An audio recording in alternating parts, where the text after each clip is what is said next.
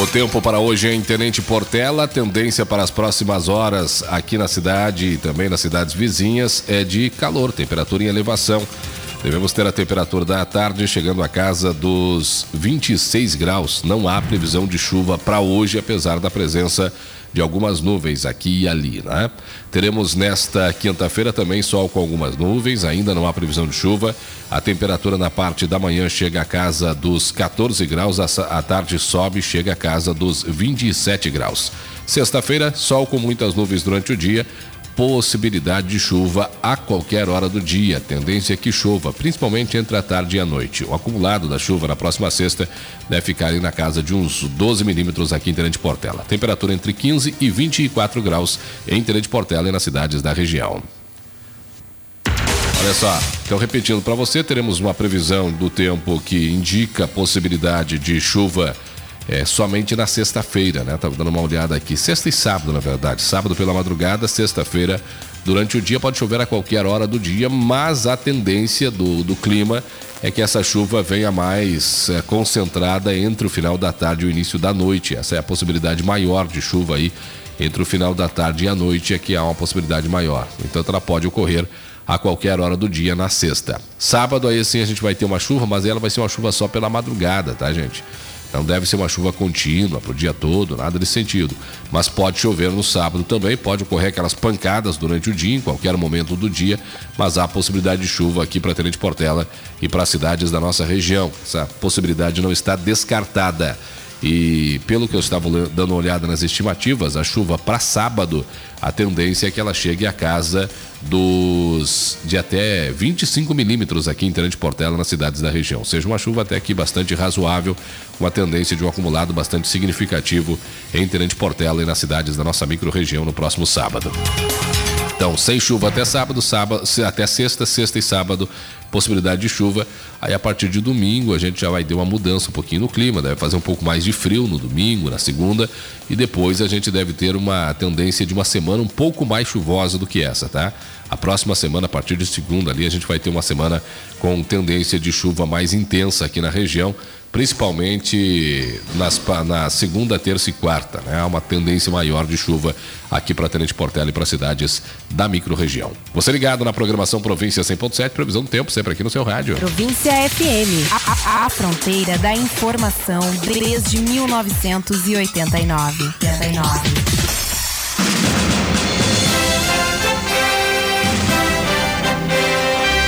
Vamos às capas dos principais jornais em circulação no Brasil nesta sua manhã para você ficar muito bem informado sobre o que movimenta o dia de hoje nas redações jornalísticas pelo país. Começando com o jornal Folha de São Paulo, estados e lobby impõem entraves à reforma tributária. Resistência também dificulta a tramitação de arcabouço e de mudança das regras do CARF, diz a capa do jornal Folha de São Paulo. Jornal o Estado de São Paulo, o relator admite rever pontos de texto da reforma tributária após pressão política. Manifesto assinado por mais de 60 empresários e economistas apoia formato em debate na Câmara dos Deputados. Essa possibilidade foi divulgada ontem, né?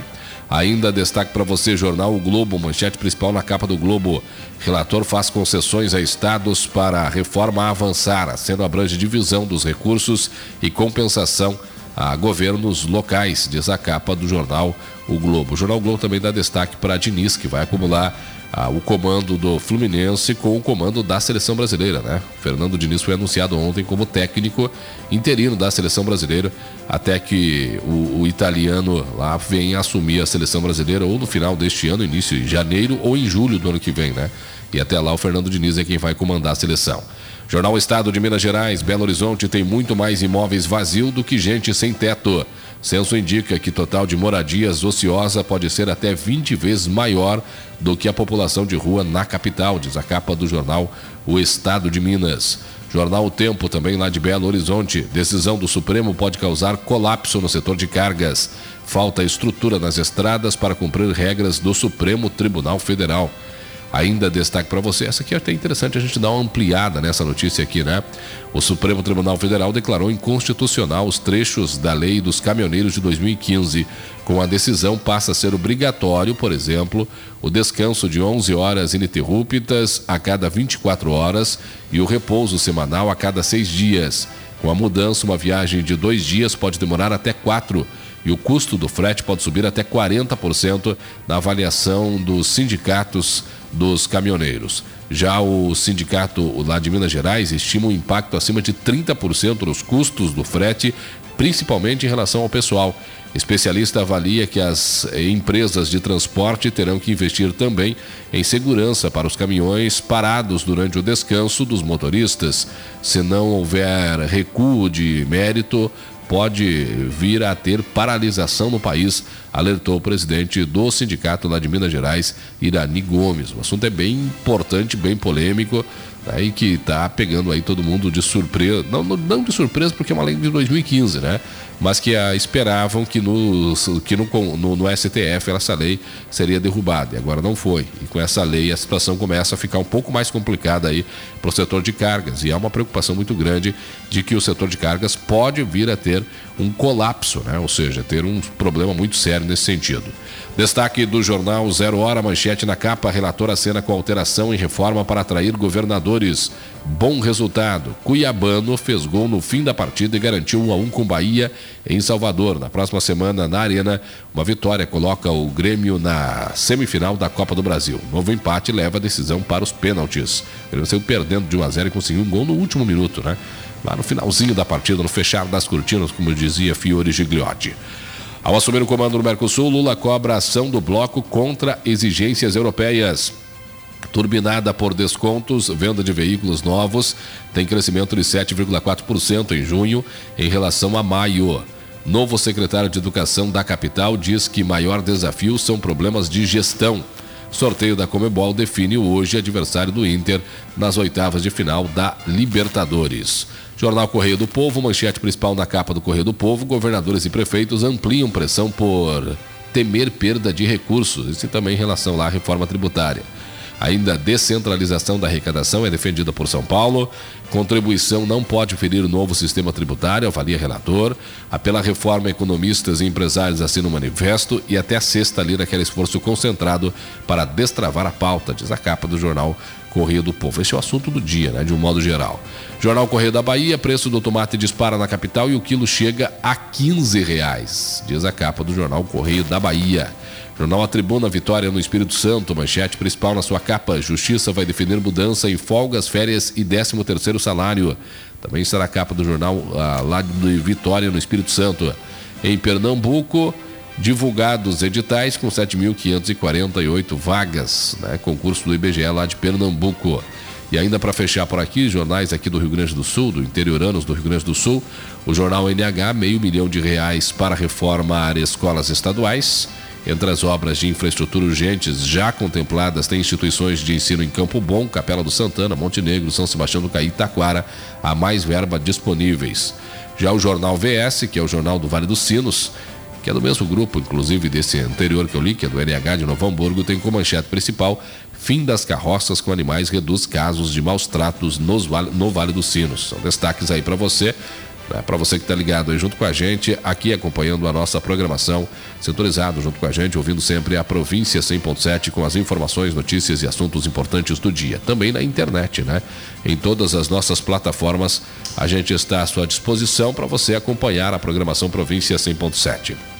O jornal LA, que é ali de Frederico Westphalen, né, também traz é, algumas manchetes regionais, né, trazendo algumas informações regionais. Reunião da, do Codemal trabalha a atualização do PED regional, diz a capa do jornal. Igor Guerra obtém vitória no terceiro no torneio de boxe do Planalto Médio, também está na capa do jornal LA. Alguns destaques aqui para você na programação Província 100.7, manchetes que estão na capa dos principais jornais, nas capas dos principais jornais em circulação pelo Brasil. Nosso contato agora é com Criciúmal para conversar com o Fabiano José Ties Rupental, lá o co colaborador do Galdério News, que traz para a gente informações da região de Criciúmal da manhã desta quarta-feira. Bom dia, Fabiano. Bom dia, Jonas. Bom dia, ouvintes da Estação Província, da Rádio Província 100.7. É uma satisfação muito grande estar mais uma vez aqui nessa manhã de quarta-feira, hoje dia 5 de julho, ano de 2023, trazendo as principais notícias aqui da nossa região, as principais manchetes que estão no Galdério News nessa manhã de quarta-feira. Ok, vamos lá, qual é os destaques de hoje, Fabiano? Apreensão de grande quantidade de entorpecentes nesta terça-feira em Três Passos. A Polícia Civil, durante a Operação Horus, com apoio da Brigada Militar, nesta terça-feira, dia 4 de julho, efetuou a apreensão de grande quantidade de entorpecentes na cidade de Três Passos. Em cumprimento ao mandado de busca e apreensão contra uma residência na Vila Feira Olímpio, em Três Passos, foram localizadas duas porções de cocaína, 99 gramas, sete jogos de maconha, 5,4 quilos, 104 gramas de crack, 99, 92 pedras de crack fracionadas, embaladas em papel alumínio, uma balança de precisão e 243 gramas de maconha fracionada. Também foi prendido na oportunidade um celular LG K41S. Diante dos fatos, foi dado voz de prisão ao morador, um homem, o qual foi conduzido à delegacia de polícia para lavratura do flagrante e posteriormente encaminhamento ao presídio de Três Passos. Opa, bastante droga mesmo, né? Não é Sim. é pouca coisa aí que foi apreendido. Pô, é bastante. Mais uma apreensão de drogas aqui na região. Brigada Militar prendeu duas pessoas por tráfico de entorpecentes nessa terça-feira em Bom Progresso. Bom progresso, Vamos lá. Na tarde dessa terça-feira, dia 4 de julho, policiais militares do 7 Batalhão de Polícia Militar, o 7 BPM, durante ações da Operação Angico, prenderam um homem e uma mulher por tráfico de entorpecentes. Após a abordagem de um veículo no Mire, durante revista pessoal e veicular, foi localizado 160 porções de crack e R$ 1.502 em dinheiro. Diante dos fatos, o veículo, a droga, o dinheiro e dois smartphones foram apreendidos e os indivíduos foram presos, conduzido até a DP para lavratura do auto de prisão em flagrante. Isso em bom progresso. Bom progresso. Vamos para mais uma. Qual é o outro destaque de hoje, Fabiano? Polícia Civil e Brigada Militar apreendem grande quantidade de cigarros contrabandeados em Campo Novo. Oh, hoje você está bem, bem policial hoje, viu? É, hoje nós estamos bem revoltados, né? Vamos lá. A Polícia Civil, durante a Operação Horus, nesta terça-feira, dia 4, com apoio da Força Tática da Brigada Militar, efetuou a apreensão de grande quantidade de cigarros de origem estrangeira. Após ações de investigações e inteligência, foi obtida a informação de que um veículo Hyundai Santa Fé de cor preta furtado, roubado, está escondido na localidade Vila Pinheiro Campo Novo, possivelmente para uso no crime de contrabando. Diante das informações, as equipes deslocaram ao local e localizaram o veículo em uma propriedade inabitada. Durante revista veicular, constatou-se que no interior do veículo estavam diversas caixas de cigarro da marca Classic e Hudson. O veículo estava abandonado. Diante dos fatos, o veículo foi apreendido, bem como as caixas de cigarro, que ficarão à disposição da Receita Federal. Mais uma ação, então foram três ações da polícia, da, da Brigada Militar na nossa região, todas elas bem sucedidas pela Brigada Militar, né? É, isso, isso é o crime, né? É, combate aí ao contrabando e ao tráfico de drogas, principalmente. E cada vez está mais forte, mais intensa, a Polícia Civil, a Brigada Militar estão trabalhando de uma forma muito, muito eficiente nessas operações, né, Jonas? É, é, é uma. É que na verdade é um crime que não para, né? Não, não para. Ainda mais onde nós temos uma região fronteiriça com a Argentina, né? Sim, é verdade, de fato. E o cachorro. O ca... Mais intensa, né? O teu cachorrinho tá querendo comentar aí, viu? É, eu acho que sim. Valeu, Fabiano. Um grande abraço. Valeu, um grande abraço. A gente se encontra amanhã a partir das nove da manhã. Um grande abraço a todos. Sucesso. Nove horas com mais onze minutos, nove e onze. Esse é o Fabiano José Ties Rupental participando com a gente aqui do nosso programa, trazendo informações direto lá do Galdério News, com três informações importantes aí relacionadas à área de segurança pública aqui na nossa região. São mais de três décadas junto com você e grandes personalidades passaram por aqui. Eu estou com o nosso homenageado, com o nosso entrevistado, com uma pessoa que é referência da música, vamos, vamos classificá-lo assim, fandangueira do Rio Grande do Sul, do sul do país. 70 anos de vida, doutor João Alberto Preto. Boa tarde. Boa tarde, João. Boa tarde a todos os ouvintes do Tribuna. É um prazer retornar a esse programa. E realmente, agora já com completados 70 anos de idade, né? É uma marca, é, né? É uma marca, é uma marca. É uma marca. É, não tenho do que me queixar. Província FM, ano 34. Parabéns!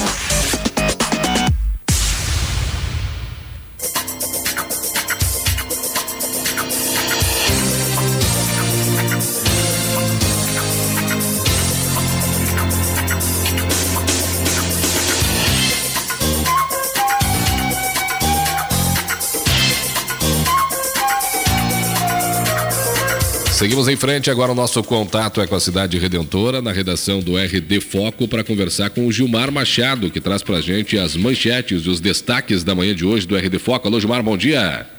Bom dia, Jonas. Bom dia aos ouvintes do Estação Província. Vamos lá para nossas notícias do site RD Foco nesta manhã de quarta-feira, né? Um pouco mais mais gelada do que ontem. Enfim, estamos no inverno, né, Jonas Martins? Deve, deveria estar tá mais gelada ainda, né, Gilmar? Exato, exato, né? Mas nesse momento o Redentor, então, no centro aqui da, do nosso município, aqui está marcando 11 graus a temperatura. Vamos lá, então, para 11 aí? Nós, nós, já estamos com 13 para 14 aqui, viu? É, aqui, aqui vai ser mais gelado hoje, Jonas. Boa. Ontem Ontem estava mais, mais agradável nessa hora, viu? Sim. é, vamos lá então, vamos para as nossas notícias, né? Que de ontem para cá, né, Jonas, área policial movimentada na nossa região aqui, Sim, né? verdade. Muitas apreensões, prisões, enfim, o tráfico de droga, né, muito muito agitado na nossa região aqui e a polícia mostrando o serviço, né, todas as áreas aqui, né, da da nossa brigada militar, polícia civil, enfim. O que chamou mais atenção para nós, né, Jonas? Sim. Essa apreensão, apreensão aqui de cigarros também contrabandeados em Campo Novo. Grande apreensão, né, Jonas? Mais uma, né, Gilmar? Agora, dias atrás, teve uma ali em Campo Novo, né? Campo Novo, Três Passos, Bom Progresso, né, Jonas? É, Todas são... aqui, agora nesses, nesses últimos dois dias, vamos dizer assim, né? Fora as outras para trás, né? Mas os últimos dois dias, então, essas apreensões aqui nessa, na BR, aqui na, na 468 aqui, né? É uma BR do tráfico, vamos dizer, né, Jonas? Ela é uma rota, né? Uma rota, é uma, rota. uma rota de entrada de cigarro, uma rota de entrada de, de, de, vinhos, uma rota de entrada de armas e uma rota de entrada de drogas. Exato. Que, infelizmente, é uma rota, a gente, a gente fica num num caminho, né, Gilmar, que, que, que, a gente acaba tendo como fronteira da Argentina e tal, e você acaba ficando nessa rota. Infelizmente, é, é a nossa realidade aqui, né? Infelizmente.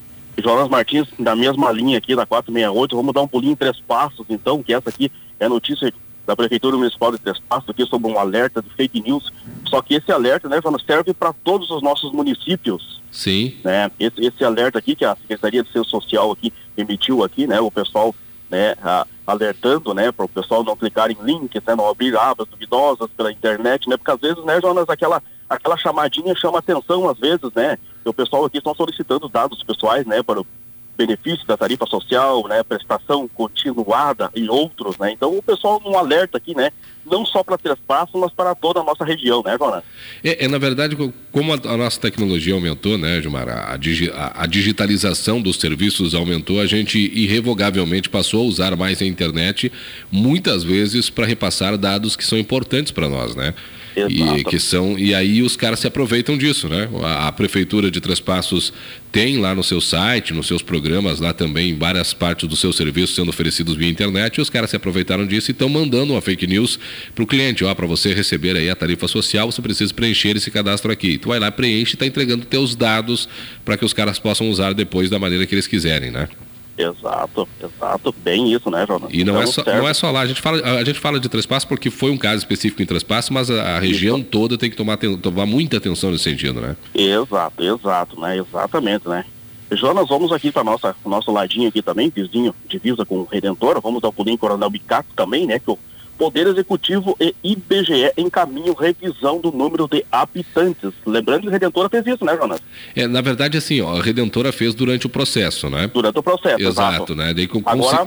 conseguiu que o escritório do IBGE, que estava coordenando, é, viesse e fizesse, uma, não vou dizer uma recontagem, mas passasse em locais onde a contagem estava teoricamente dúbia, né? Vamos usar esse termo. Exato. É, agora tem 57 municípios, se eu não estou equivocado, e entre eles Coronel Bicaco, que estão contestando os dados, né? Isso. Ontem eu dei uma olhada, o IBGE já deu, largou uma, uma nota dizendo que os dados são reais e que essa contestação não tem, não tem não tem valia, que os dados são, foram é, feitos da melhor, da melhor maneira possível. Né? Uhum. Então, é, vai, vai parar na justiça. Várias prefeituras vão ir para a justiça para tentar rever esses números aí, né, Gilmar? Isso, isso, é. Tanto que né, o pessoal do IBGE se manifestou nessa, nessa reunião ali deles lá, né, Jonas? Né, o pessoal que estavam lá envolvido lá, né? Que uh, com a possibilidade né, de revisão que deverá começar mais para frente. Então, né, com o pessoal né, que não é agora, não é amanhã, e isso aqui será possível, né? É, até porque se, abre, se ele abre uma, uma exceção agora, é uma exceção que não para mais, né? Exato. Né? Esse é um fato interessante. Ele é você abre uma exceção para um município, outros municípios vão querer e você não para mais. Então, Isso. é uma situação bem delicada para o IBGE. O IBGE Muito. defende que seus dados são reais, que foram feitas todas as vistorias, que foram feitos todos os levantamentos e que naquelas casas onde não foi encontrado gente, essa, ela passa a ser proporcional, né? Vamos dizer assim, o município de Trento Portela, por exemplo, tem uma média de 2,5 moradores uh, por residência. Ele passa na casa número, na casa X e nessa casa não encontra ninguém, duas, três vezes. O que que acontece? O IBGE joga 2,5 moradores naquela casa para poder fazer o cálculo no final. Mas, evidentemente, que a gente vai ter que aguardar para ver o que, que é justiça, porque vai acabar na justiça isso aí no final das contas, né, Gilmar? Exato, exatamente, né, Jonas?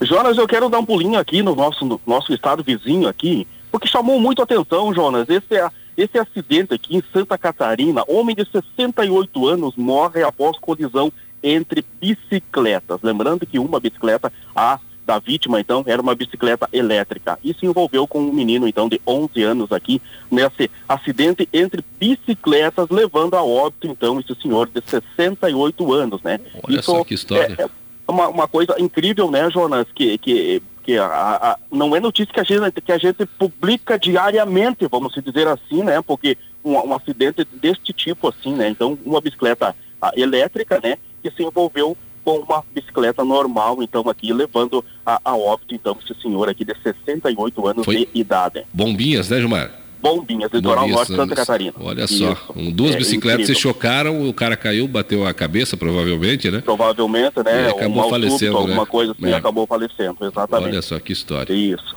Jonas, finalizando então, vamos para a Redentora, Rio Grande do Sul, princesa da região Celeiro? Vamos lá.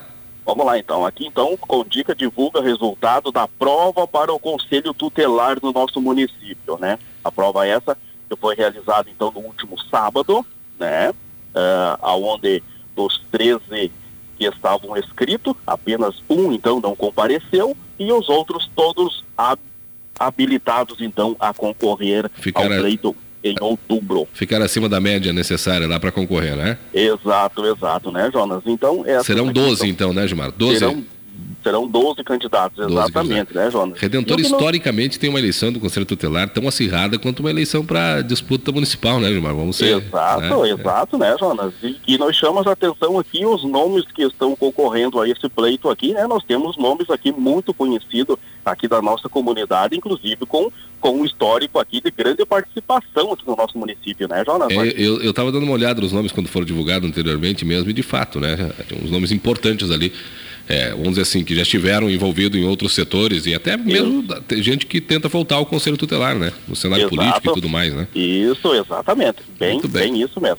Que sejam escolhidos os cinco, os cinco que a população escolher melhor e que eles consigam fazer um bom trabalho aí, que Redentora. Exatamente. Redentora Isso. tem um, uma, um, grande déficit de trabalho na área de, de, do Conselho Tutelar, na área de crianças, adolescentes. É um problema que a Redentora tem e o Conselho Tutelar é um órgão extremamente importante dentro desse cenário lá em Redentora, né? Exatamente.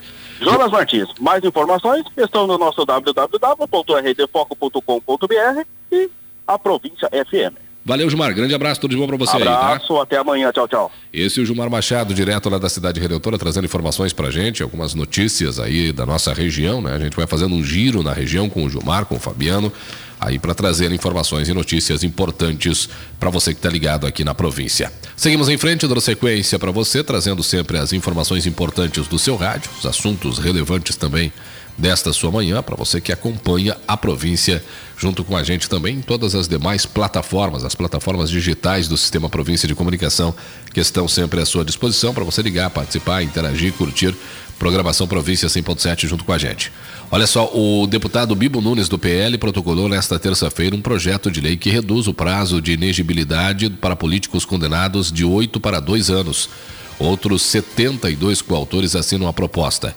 Se aprovada, a medida permitiria ao ex-presidente Jair Bolsonaro concorrer nas próximas eleições presidenciais, uma vez que sua condenação no Tribunal Superior Eleitoral por criticar o sistema eleitoral foi retroativa a 2022. Essa é a segunda proposta em menos de duas semanas que visa alterar a legislação. Atualmente, a sanção de inegibilidade estabelecida pela Lei Complementar 135, de 4 de junho de 2010, é de oito anos, representando um aumento significativo em relação ao período original de três anos estabelecidos pela Lei Complementar de número 64, de 18 de maio de 1990. A lei ficha limpa impede que cidadãos condenados concorram a eleições. A primeira proposta do deputado Biratã Sanderson, também do PL do Rio Grande do Sul, visa anistiar políticos condenados por crimes eleitorais que seriam beneficiados por condenação não criminal. O documento foi maciçamente assinado por, parlamentares do PL, como deputados federais Bia Xiso, Biratã Sanderson, Gilberto Silva e Mário Frias. Né? Então a proposta chega, claro, na Câmara dos Deputados com 73 assinaturas de diversos deputados aí. A ideia a ideia é que essa, que com essa proposta, olha só, é interessante isso aqui, porque a ideia é que com essa proposta de crime eleitoral você tenha uma, você devolva ao Bolsonaro a possibilidade de concorrer já nas próximas eleições, né? Ou seja, ele ficaria dois anos condenado e poderia voltar a concorrer já nas próximas eleições. Mas isso tem um efeito cascata, né, gente? Ele acaba pegando o Bolsonaro, mas acaba abrindo espaço e pega também uma série de outras, uma série de, uma série de outros uh, personagens políticos que tiveram condenações é, por crimes eleitorais e tiveram os direitos políticos, é, a inegibilidade assegurada através de decisões judiciais. Um exemplo disso, por exemplo, é o ex-prefeito de Redentora, Nilson Paulo Costa, que também foi por crime eleitoral e teve a sua inegibilidade também de oito anos, que se essa lei fosse aprovada, ele poderia voltar a concorrer, não em 2024, porque aí ele teria teria que ver o retroativo da lei. Se eu não estou equivocado, acho que a lei de, de, também seria retroativa a 2002, a 2020, né? A eleição de 2020. Se for relativo à eleição de 2020, ele já poderia concorrer na próxima eleição. É só um exemplo que eu estou citando aqui próximo da gente, mas isso teria um efeito cascata no país inteiro e muitos políticos que tiveram seus direitos de concorrer nas próximas eleições negados pela justiça poderão estar livres para concorrer é, já em 2024. É bem interessante esse projeto aí. Não sei se ele vai vigorar lá na Câmara dos Deputados, mas ele foi apresentado. A iniciativa, evidentemente, ela tem um objetivo claro, que é livrar o, o ex-presidente Bolsonaro da condenação e da inegibilidade, permitir que ele concorra nas próximas eleições. É, mas ela tem aí e chega com apoio de quase 100 deputados, o que não é pouca coisa, né? É um número grande de deputados que já demonstraram apoio neste cenário. Bom, o embrólio judicial pode impactar na operação da venda da participação bilionária da Novanor, ex-Odebrecht, na Braskem, petroquímica que domina o setor de plástico no país. No último domingo, o juiz Vilney Magno de Azevedo Silva, da 16ª Vara Federal do Rio de Janeiro, determinou a citação do presidente Lula para se manifestar numa ação popular movida pelo empresário Caio Guritzenweig, que há anos questiona na justiça a transferência do controle acionário da petroquímica Triunfo de sua família no fim do segundo mandato do petista. Ele alega que a operação realizada em 2008 e 2009 teria sido ilegal e inconstitucional. Segundo ele, a Petrobras, via Petropesquisa, ou Petroquisa, assumiu o controle de vários grupos petroquímicos no país, dentre eles a Triunfo, e depois selou uma sociedade com o grupo Odebrecht e passou que passou a dominar essa indústria. A ação popular aponta proteção ou favorecimento exclusivo da empresa privada Braskem pela Petrobras, mediante a entrega de seus ativos que se constituíam patrimônio da União sem um devido processo licitatório específico seguido de, da extinção desses ativos. Na prática, teria havido um, primeiro a estatização das petroquímicas por meio da aquisição do controle pela Petrobras e depois a desestatização indireta desses ativos a partir da sociedade firmada com a Braskem controlada naquela época pelo grupo Odebrecht, ainda controlado pelo grupo Odebrecht, que está tentando agora vender a sua parte na Braskem. Né? Ele tem o controle acionário da Odebrecht, uma participação bilionária da Odebrecht tem na Braskem e tenta vender esse controle da Braskem. Mas tudo é assim, ó, resumindo, gente, haviam várias petroquímicas no país que eram petroquímicas que prestavam serviços, eh, tinham as suas outorgas de funcionamento e prestavam serviços para a Petrobras. No final do, do governo do Lula, ali um pouco antes do final do governo do Lula, do segundo governo, o, a, a Petrobras estatizou, a Petrobras eh, pegou para si de volta as petroquímicas, retirou a, o, o, poder de trabalho das petroquímicas, retirou a, o poder de trabalhos particulares das petroquímicas e pegou para si.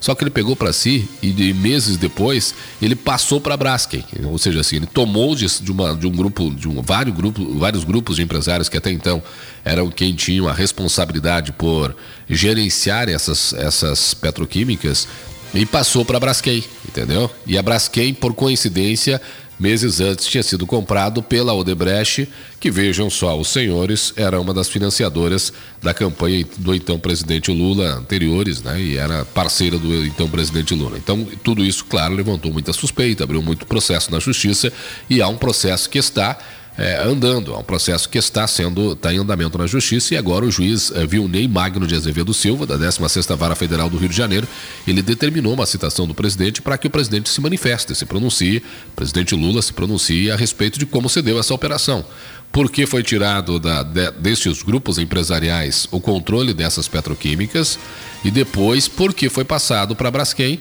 sem que houvesse, foi estatizado e depois desestatizado, sem licitação, sem leilão, sem o devido processo legal. Então esse, esse é o questionamento que está na justiça e este assunto ainda, por mais que esteja no segundo plano daquilo que a gente tem acompanhado em termos de política aqui no Brasil, ainda vai ter é, desdobramentos dentro dos próximos meses.